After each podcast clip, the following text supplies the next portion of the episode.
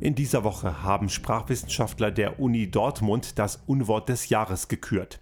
Und zum Handkuss gekommen ist der Begriff Klimahysterie. Und dieser wirklich unschöne und ich muss schon sagen widerwärtige Begriff reiht sich damit ein in eine ganz lustige Reihe von wirklich anderen unschönen und widerwärtigen Begriffen, wie zum Beispiel Anti-Abschiebeindustrie, alternative Fakten, Volksverräter, Gutmensch oder Lügenpresse, um nur die Gewinner der letzten Jahre zu benennen. Und dieses Unwort des Jahres ist nichts anderes als ein sogenannter Negativpreis. Solche Negativpreise gibt es in allen möglichen Ausführungen. So zum Beispiel verleiht die Organisation Foodwatch jedes Jahr den goldenen Windbeutel für die größte Werbelüge im Bereich der Nahrungsmittelindustrie. Um hier ein Beispiel zu nennen, das Produkt Milchschnitte aus dem Hause Ferrero hat vor einigen Jahren mal diese Auszeichnung bekommen, weil in dieser Milchschnitte suggeriert wird, es sei Milch drin, dabei ist dort überhaupt keine Milch drin und gesund ist das Zeug schon mal gar nicht. Besteht eigentlich nur aus Zucker und macht nur dick und krank. Aber die Werbung suggeriert ja, dass da was anderes drin ist und dass es der gesunde Snack für zwischendurch sei. Mit der Auszeichnung des goldenen Windbeutels hat Foodwatch dann dafür gesorgt, dass man das Produkt in einem anderen Licht wahrnimmt und zwar nicht in dem, wie es die Werbung tut, sondern was wirklich da drin steckt. Das Unwort des Jahres praktiziert sowas ähnliches. Das Unwort des Jahres soll uns zeigen, wie Sprache missbräuchlich und irreführend verwendet wird. Und das ist auch in den letzten Jahren immer wieder geschehen, so auch eben in diesem Jahr für das vergangene Jahr 2019.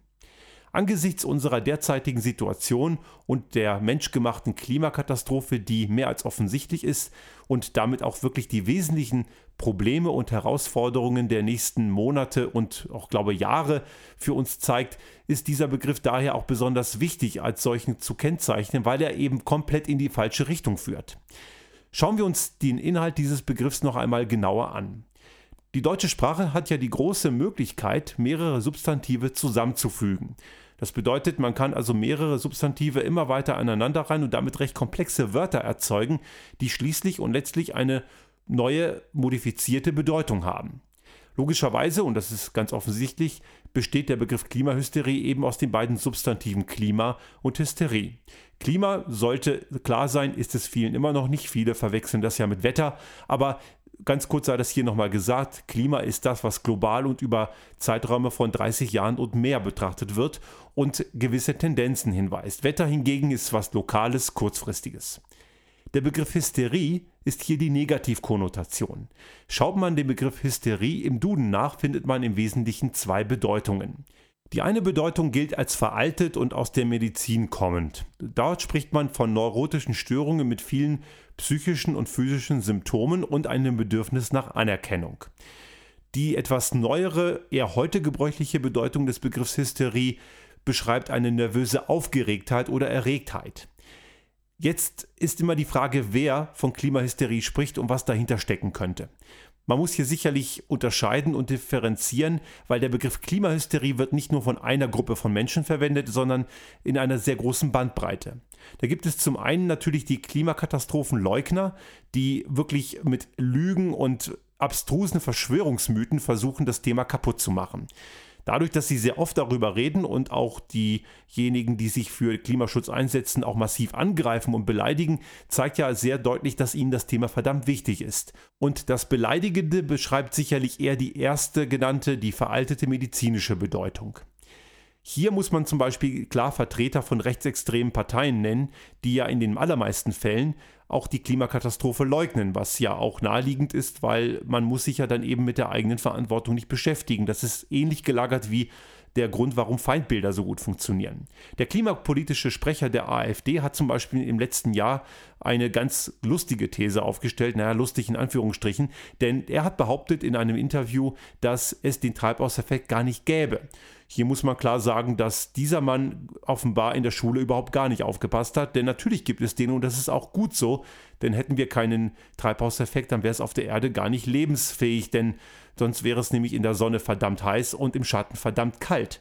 So gesehen ist der Treibhauseffekt der Garant, dass wir hier überhaupt lebensfähige Bedingungen vorfinden. Die Frage ist nur, wie intensiv fällt er aus? Und hier kann man klar sagen, dass in den vergangenen Jahrzehnten der Treibhauseffekt an Intensität zugenommen hat, weil die Konzentration von entsprechenden Gasen in der Atmosphäre entsprechend gestiegen ist, was zufälligerweise mit der Verbrennung von fossilen Brennstoffen mit dem Beginn der Industrialisierung korreliert. Neben den Klimakatastrophenleugnern, denen eh nicht zu helfen ist, das ist ja eher eine Minderheit, wenn auch eine sehr laute und auch zum Teil gefährliche Minderheit, gibt es die Mehrheit derer, die diesen Begriff Klimahysterie verwendet und das sind eher die Wirtschaftsliberalen bis Konservativen. Dort gibt es einige Vertreter, die diesen Begriff auch abwertend meinen, wenn auch etwas abgeschwächt. Einer der Vertreter, der das sehr häufig genutzt hat, ist Christian Lindner von der FDP oder unter den Journalisten ist auch Ulf Poschardt von der Welt sehr oft einer, der diesen Begriff Hysterie im Kontext von Klima gebraucht hat im letzten Jahr. Was wollen solche Leute damit sagen? Diese Menschen leugnen die Klimakatastrophe keineswegs. Dazu sind diese Menschen einfach zu intelligent. Was sie hingegen schon leugnen, ist ihre persönliche Verantwortung. Durch die Verwendung des Begriffs Klimahysterie suggerieren sie denjenigen, die sich da sehr stark einsetzen und das Thema sehr häufig und intensiv thematisieren, eine vermeintliche Überreaktion. Und das soll eben die Bedeutung massiv abschwächen. Das entspricht sicherlich laut der Duden-Definition eher den zweiten Teil eine Aufgeregtheit. Diese Gruppe von Menschen ist es auch, die Klimaschützern und Bewegungen wie zum Beispiel Fridays for Future unterstellt, dass sie ideologisch seien. Und genau das ist besonders interessant, denn genau genommen sind solche Leute selber sehr, sehr ideologisch, weil sie aus der alten Welt einfach überhaupt nicht raus können und auch nicht raus wollen.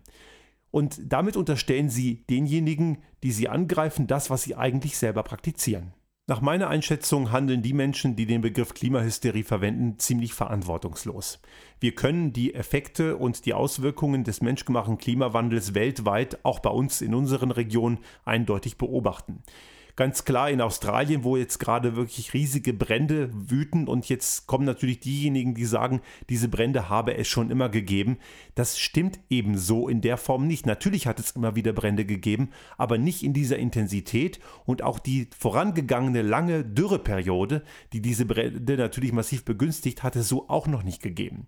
Wir merken hier in dem alpinen Raum schon extreme Veränderungen. Wir haben hier auf 1100 Meter viele, viele Tage jetzt im laufenden Winter mit Plustemperaturen und Schneehöhen, die unter 1 Meter sind, was für diese Region nicht normal ist. Einige sagen, dass der letzte Winter bei uns hier ein überdimensional intensiver Winter gewesen sei. Das stimmt nur im Kontext von dem Zeitraum, in dem der Schnee gefallen ist. Von den absoluten Mengen war der völlig normal aber dennoch war der letzte Winter wärmer als alle anderen zuvor aufgezeichneten. Und auch die Tatsache, dass Berge aufgrund des geringer werdenden Frosts und des Auftauens der Böden immer instabiler werden und entsprechende Erdrutsche die Folge sind, kann man jedes Jahr aufs Neue beobachten. Diese Bedrohung durch die Veränderung des Klimas, was der Mensch verursacht hat, ist offensichtlich und evident. Und dann von einer Hysterie zu reden, die sinngemäß unterstellt, dass die Gesellschaft an einer Psychose leide und eigentlich völlig falsch reagiert und völlig überzogen sei, das ist völlig fahrlässig. Ich kann, weiß Gott, nicht erkennen, dass irgendwo im Kontext von Klimaschutz eine Hysterie zu sehen sei. Diejenigen, die sowas behaupten, reden eben an der Sache vorbei und wollen von dem eigentlichen Thema ablenken, weil sie einfach dermaßen die Hose voll haben, dass sie womöglich ihren Lebensstil verändern oder aufgeben müssen. Ich finde, wir sollten hier viel mehr bei den Fakten bleiben und genau das ist das, was unter anderem auch Fridays for Future wollen. Viele unterstellen ja Fridays for Future und insbesondere auch der ja, dem Gesicht dieser Bewegung, Greta Thunberg, sie würden die Wissenschaftler belehren und andere Leute von oben herab behandeln. Und das ist kompletter Unfug. Vor einigen Wochen hat auf der Plattform LinkedIn in einem Diskussionsablauf mal ein etwas schräger Vogel mir versucht zu suggerieren, dass diese ganze Bewegung alles eben auch hysterisch sei und dass Greta Thunberg, auf die hat er einen Hass gehabt, dass das eine verzogene Göre sei, die irgendwie die Frechheit besäße, die Wissenschaftler zu belehren. Also die Beleidigung, die er ihr gegenüber geäußert hat, und das hat er an mehreren Stellen getan, zeigt, dass er getroffen ist. Und es zeigt auch, dass er keine Argumente mehr hat, denn sonst greift man nicht zu Beleidigungen.